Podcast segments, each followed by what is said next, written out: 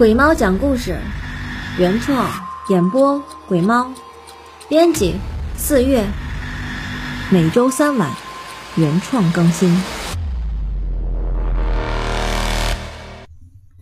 今天鬼猫给大家讲一个故事，故事的名字叫做《死亡营地》。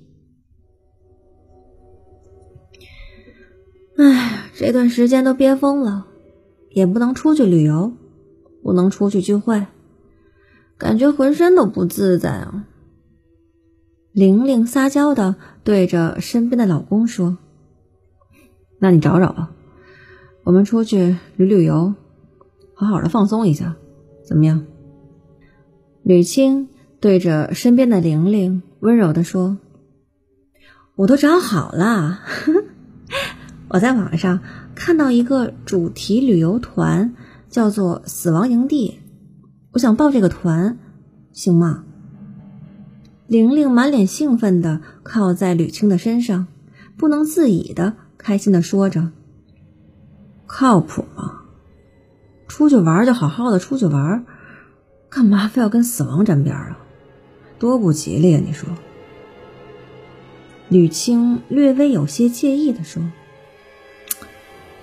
怎么你们大老爷们在对待这些恐怖的东西的时候都这么怂呢？我不管，反正我已经报名了。总之，你就得陪我去。玲玲似乎看出了吕青有些不愿参加这样的活动，终于拿出了一副不讲理的架势。好好好，陪你就是了，可以吗？吕青有些无奈的应和着。预约的日子终于到了，玲玲和吕青来到了预约好的地方，才发现到这儿来体验死亡之旅的人只有他们两个人。你看，根本就没人来，谁会变态到过来体验死亡呢？吕先生，你好。不是没有人报名，这是一个针对高端个人的定制旅程。人太多了，心就静不下来，那么这次体验也就没有任何意义了。不等男人说完，一个有些稍上了些年纪的老人走了出来。那我们现在去哪儿？吕青斜眼看了一眼那个老人。有些满不在乎的说：“太平间。”老人说完，一抬手，朝两个人指了指一旁的车。两个人同时顺着老人手指的方向看过去，一个大大的“垫”字被固定在了一辆面包车的前面。什么？我们要坐灵车？你没跟我们开玩笑吧？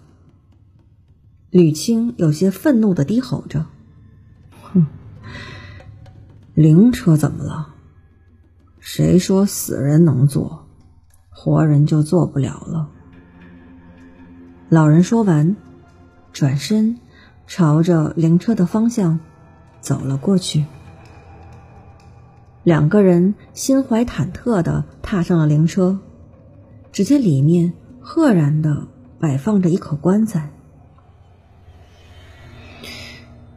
你们两个要是愿意的话，在里面躺会儿也行。哼，看你们俩也有点害怕，这个项目就不收费了。老人说完，一踩油门，灵车缓缓的开了起来。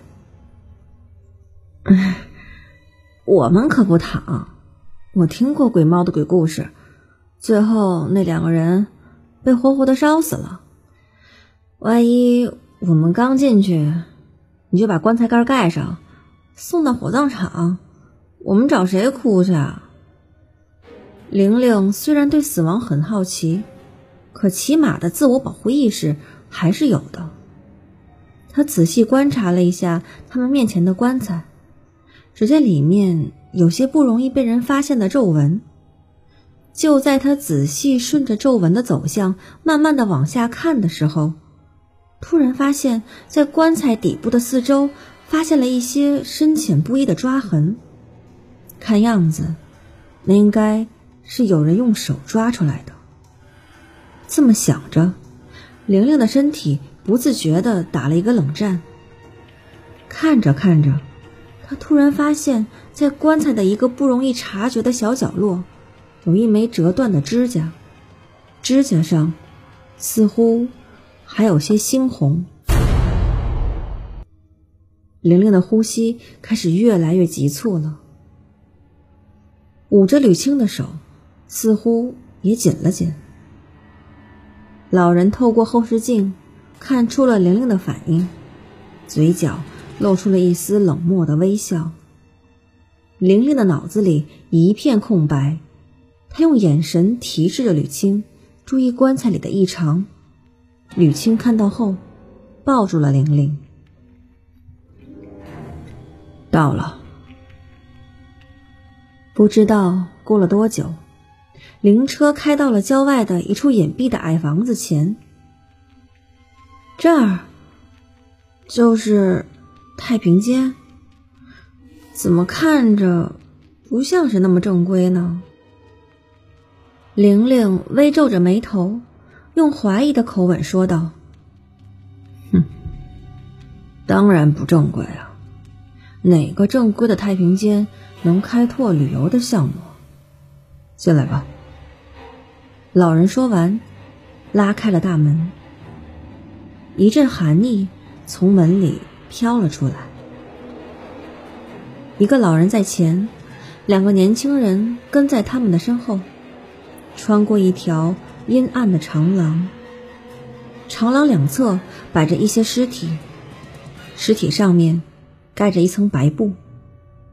可这些白布却和影视剧中盖尸体的白布有些不同。因为周围尸体盖的白布上，全都画了恐怖的恶鬼图案。不等玲玲发问，走在前面的老头就好像猜到了玲玲的好奇一般，开口作答：“这些人都是新来的，不管你们信不信，新死的人的灵魂一般都不会那么快的离开，而他们……”有些人还不想走的那么早，老是想逮个机会再回来。如果这个时候有什么活物钻到了他们的身体里，倒一口气儿，那么在他们附近还不想走的灵魂就会借机附体，也就是传说中的诈尸。如果在太平间发生这样的事儿，那可就坏了。不仅是这具尸体要找老师费尽周折的降住，太平间的其他尸体也要紧盯着。毕竟有诈尸的现象出来了，来这里准备借尸还魂的灵魂就会更多了。所以，在他们的白布上画上恶鬼。让那些活物不敢靠近尸体而已。活物？什么活物啊？玲玲虽然心里害怕，可还是忍不住好奇的发问了。比如说老鼠啊，或者或者什么？玲玲追问着。或者。有什么东西对着他们吹气？老人说完，便不再说话，快步的朝前走去。两个人长出了一口气，紧跟在老人身后。不知道走了多久，好像终于走到了走廊的尽头一样，一扇大门拦住了去路。老人从身上掏出了一把钥匙，不一会儿就打开了那扇沉重的大门。大门推开的一瞬间，一缕阳光透了进来。他们这才发现，这座不正规的太平间居然还别有洞天。走廊的另一边，原来直接和一座山谷相连。老人也不说话，一个人闷头的往前走。他们走过的地方，是一间连着一间的小矮房子，每一间小矮房子里，似乎似乎都摆放着一口棺材。啊，哎哎，等会儿。你们就知道了。不等玲玲发问，老头在前面再次开了口：“你们看，这口棺材已经放在这里好几年了，估计里面的尸体也已经干了。你们要不要看一看？”老人突然止步。指着旁边一口高大异常的棺材说：“可是，这个棺材好像和别的棺材不太一样。别的棺材都是放在地上的，而眼前的这口，竟然是放在已经挖好的坑里，似乎可以随时封棺入土一般。”哼，别害怕。你们两个人过去看看吧。知道你们两个过来，特意没有盖棺材盖的。老人说完，自动往后退了一步。两个好奇的年轻人抬腿走向那口棺材。突然，两个人的耳边传来一阵疾风，两根闷棍打在了他们两个人的脑袋上。两人眼珠一翻，倒在了棺材里。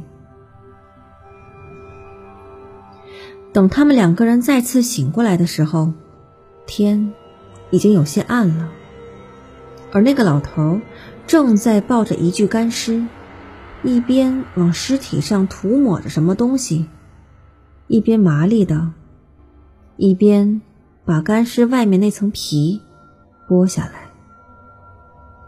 你。你到底要做什么？率先醒过来的吕青愤恨的问着。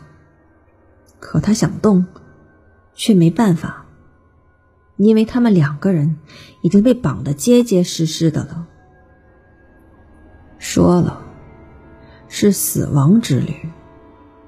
你们两个不入土，怎么开启真正的死亡旅程呢？老人说完。将剥完皮的干尸整理好，再一次放回到棺材里。然后，他将那刚刚剥下来的皮拿到吕青的身边，扣在了吕青的脸上。吕青虽然头痛欲裂，可还是本能的挣扎着。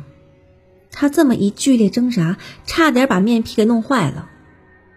老人似乎有些生气了，他再次拿起棍子，对着吕青的脑袋一顿暴打。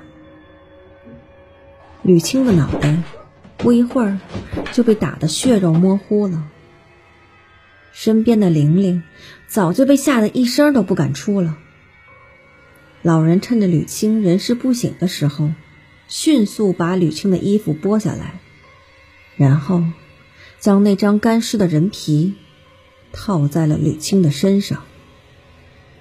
这一切做完之后，老人回过头来，走向了玲玲。姑娘，别恨我。这个干尸是我儿子，没了几年了。我怕他寂寞，就想找几个人陪着他。现在，你的男朋友身上绑着我儿子的皮，就代替我儿子和你在棺材里举办一场婚礼吧。唉，这样我也就放心了。你们三个人好歹也有个伴儿，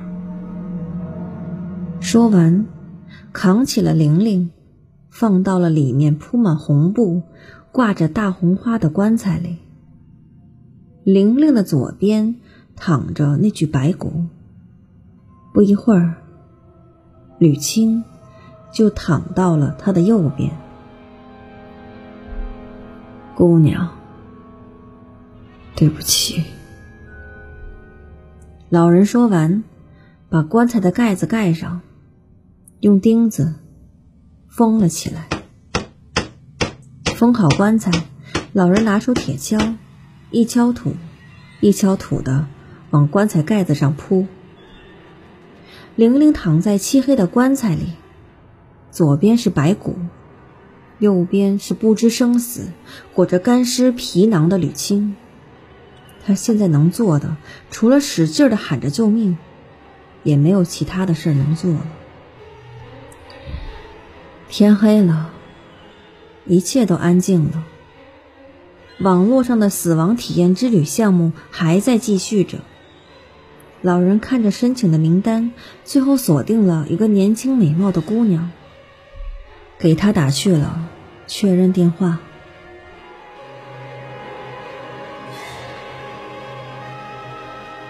今天的故事讲完了，喜欢我的朋友可以关注我的私人微信“鬼猫二四月”，鬼猫的全拼数字二，四月的全拼，或者关注我的新浪微博。鬼猫不怕。如果您身边有什么真实的灵异故事，也可以跟我分享。感谢大家的收听、订阅、转采、赞助，我们下期再见。